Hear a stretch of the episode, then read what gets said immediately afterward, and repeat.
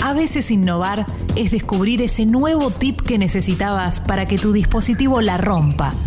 Por suerte, Sexy People, de la mano de TCL, te lo cuentan en la próxima junto a Julieta Shulkin.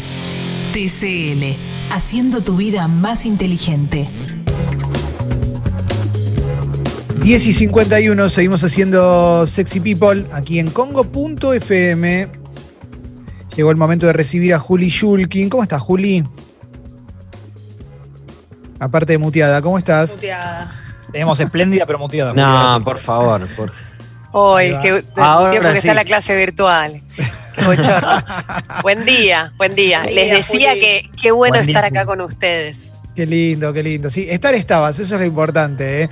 Eh, me gusta porque hoy, hoy nos vas a contar varias cosas relacionadas a un tema que se habló esta semana, que, que es el Bitcoin. El otro día Juan Rocco nos explicó, nos explicó cosas sobre Bitcoin, qué era el Bitcoin, nos dio una primera clase y vos hoy traes una actualización que, que me resulta súper interesante, Juli, por lo que me fuiste anticipando.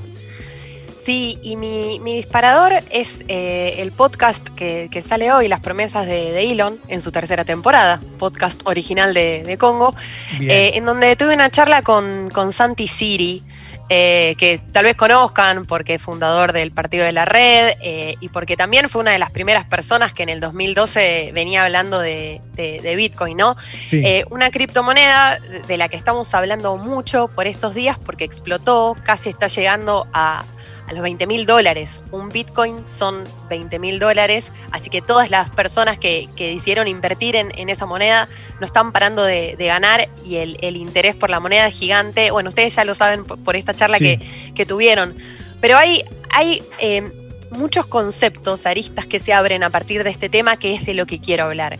Eh, porque acá está en juego lo que se llama eh, democracia digital. Eh, o e-democracy es el concepto del que se habla mucho, que tiene que ver con cómo el uso de las TIC, la, la informática, Internet, la computación, la, in- la inteligencia artificial, te, te da soberanía como persona que está en Internet.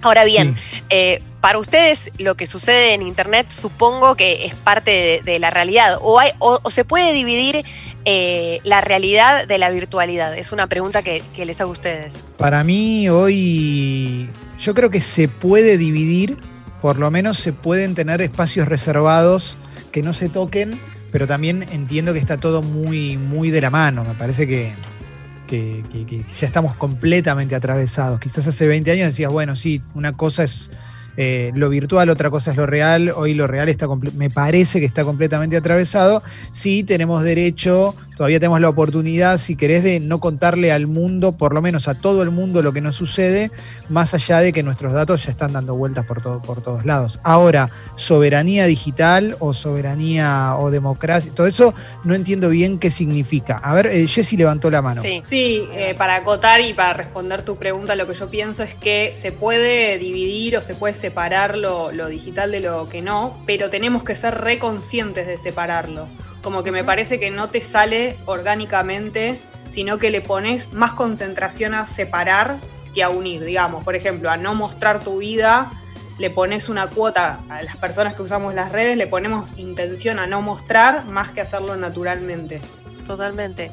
Bueno, y, de- y democracia digital tiene que ver precisamente con abrir espacios de diálogo, ¿entendés? Con, con- con aceptar también todas, todas las voces, que es algo que si nos ponemos a pensar, y yo sé, Clement, que a vos tal vez te obsesiona un poco el tema, no está pasando. Porque si todo el tiempo, acotándolo a redes sociales, Internet Sí. es mucho más que eso también, pero si nosotras solamente decidimos seguir a gente que piensa parecido a, a nosotros, ¿sí? Y, generar burbujas en donde solamente estamos hablando con gente que piensa igual y a la que no piensa igual, eh, la castigamos, nos enojamos, eh, le mandamos un bot o, o empezamos a verle los tweets viejos. Eso puede pasar también. Sí, hoy, hoy vivimos en un sistema que está muy orientado a la confirmación de nuestro sesgo. Entonces, eso lo que termina sucediendo es que cualquier tipo de decisión que tomemos eh, en, en- en el mundo, en el mundo virtual, en la, en la- en la web, esté condicionada por decisiones anteriores, primero, por, por- por los algoritmos que van a basar lo que nos ofrecen en, en opiniones y decisiones anteriores. Y por otro lado, no vamos a tener eso que podía suceder, voy a, voy a usar un ejemplo muy básico, que era ir al videoclub y te recomienden una película que no sabías que existía, Qué o que alguien te recomiende un artista para escuchar un disco que no, no tenías la menor idea. Dicho esto, eh, algo bueno que tiene Congo FM es que nos escucha un arco de gente muy amplio en el sentido de lo ideológico, pensando en lo ideológico. Eh, inclusive, no sé, recién hablábamos sobre problemática en el mundo del rugby y teníamos gente que bancaba y gente que insultaba un montón o se enojaba o decía discrepo o lo que sea. Eso me parece que es un valor hoy en un, en un sistema en el que estamos eh, moviéndonos que, que es simplemente pensamos lo mismo, todo bien, no pensamos lo mismo, somos enemigos. Totalmente. Ah, ahora bien, esto que estamos hablando se construye a, a través de Internet, que es una eh, red que nace en Estados Unidos, eh, que nace como eh, Ar- ARPANET, o sea, o sea era Sí. para, para conectarse entre ellos, primero del lado de la inteligencia y después si nos ponemos a pensar también... es, es una red que está manejada y comandada por grandes empresas. Perdón porque yo también estoy obsesionada claro. igual con esto, porque me parece que, que democracia también es que invitemos a la reflexión a todas las personas piensen lo que piensen. Entonces, si vos tenés a, a los, a los cinco fantásticos, si tenés eh, a Amazon que maneja toda la logística y el e-commerce, tenés eh, a Facebook, Twitter no tanto, es un poco más vanguardia, pero que están manejando eh, los likes y la, y la opinión, tenés a Google que maneja la publicidad, o sea, porque al final todo esto termina en, en publicidad, porque es lo único que está pasando, y son empresas eh, privadas, que son ellos quienes también están decidiendo eh, cómo va a ser, eh, la- el- cómo van a ser las reglas de esa democracia. Y también, si te vas, no sé, a Rusia o a, o a China, pude ir una vez en mi vida a China el año pasado y no podía usar ninguna de estas empresas que les estoy Sí. mencionando, pero podía usar eh, con sus reglas el WeChat, ¿sí? Eh, algunas herramientas de Microsoft podía. Entonces, el sistema termina siendo el mismo, solamente que con otras reglas y otras empresas, pero siempre es un círculo vicioso que termina en el mismo lugar. Entonces, eh, sí, Clemen. No, el tema es cómo rompes ese círculo vicioso. ¿Qué, hoy, ¿qué puede romper ese círculo vicioso? ¿Qué, qué es lo que lo puede sacar? ¿Qué, qué puede romper ese sistema? Eh, ¿El Bitcoin es un buen ejemplo de eso? Bueno, eh, a eso quería llegar. Es sí, porque tenés la- lo que también se llama soberanía digital de la mano de, este gran concepto, que es la, soberanía del blockchain. También escuchamos mucho hablar de, de blockchain y cuando te hablan de criptomonedas, eh, escuchás que se habla de la cadena de bloques, que es básicamente el, el token de- del banco. O sea, es que vos seas eh, la única persona que puede tener eh, control de lo que estás haciendo y lo que estás diciendo en, en Internet. Entonces, eh, si bien es bastante desolador y desalentador hablar de- de- del sistema y Sí. cómo está construido Internet, es muy alentador pensar que, por ejemplo, cómo aumentaron las búsquedas eh, de, de criptomonedas y de- del ahorro en criptomonedas también, cuando en, en la Argentina... eh, y no por ser cipaya, es difícil eh, ahorrar, por ejemplo, en, en pesos, es difícil pensarte en hacer un plazo fijo, que es como la forma de ahorro eh, clásica que, que tenemos en, en- en la Argentina. O sea, finalmente los bitcoins o las, las stablecoins, que se llaman las monedas estables, hay un montón de criptomonedas. Sí. Pasa que el bitcoin es el que más está creciendo y, y tuvo eh, una crecida récord este año, pero esas monedas te pueden dar soberanía, te pueden dar eh, inclusión. Y mientras más crezcan eh, la- las criptomonedas, el Bitcoin, los sistemas financieros eh, convencionales, tradicionales, que se están cayendo, empiezan a mirar hacia una nueva zanahoria, hacia un nuevo horizonte. Y creo que eso es lo que, lo que hace eh, interesante. Y estoy hablando de economía, que no es, no es mi especialidad, no es mi palo, pero siento que tiene como mucho, mucho vínculo con esto de crear democracia digital y saber, digamos, quiénes somos y con quién nos relacionamos cuando estamos en la red. Sí, sí, sí, totalmente, totalmente. A mí me cuesta comprender este tipo de, de- cuestiones. La verdad es que hay cosas que no termino de entenderlas, no sé de qué manera puedo ser independiente. Sí, el otro día cuando lo hablamos entendí un poquito más la, eh, lo de la privacidad con el Bitcoin, no- no estás en, no estás como en el sistema, tampoco estás del todo afuera. Pero me parece que son discusiones que son interesantes, sobre todo por pensando en el mundo que se viene y pensando en el mundo que estamos ahora, que para mí estamos en, un- en una instancia bastante complicada, bastante complicada a nivel, Sí. a nivel relaciones.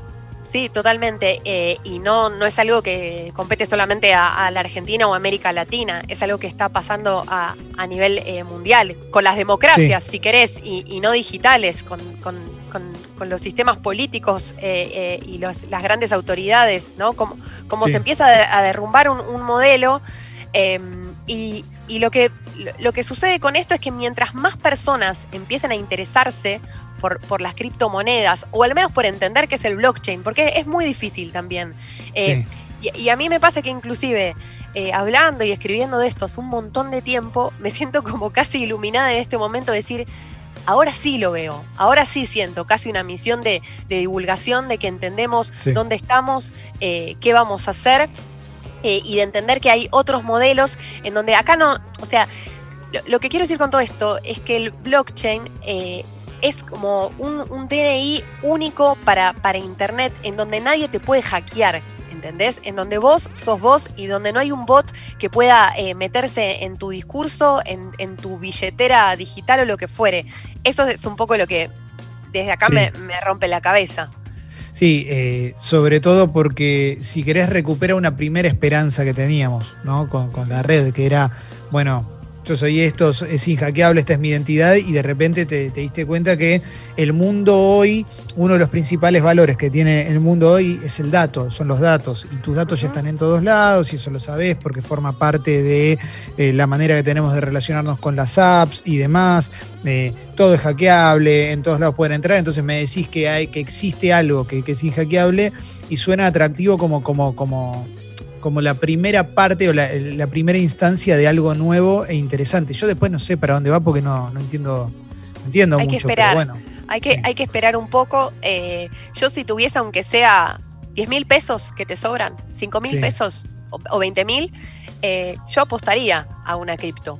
Si querés una stablecoin o, o a comprar una porción mínima, mínima, mínima eh, de Bitcoin, estoy segura que no van a perder. Esto no es timba igual, o sea, es solamente eh, futuro.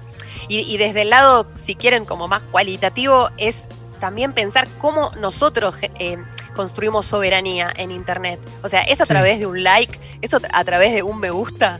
O sea, así estamos dando nuestro voto en Internet.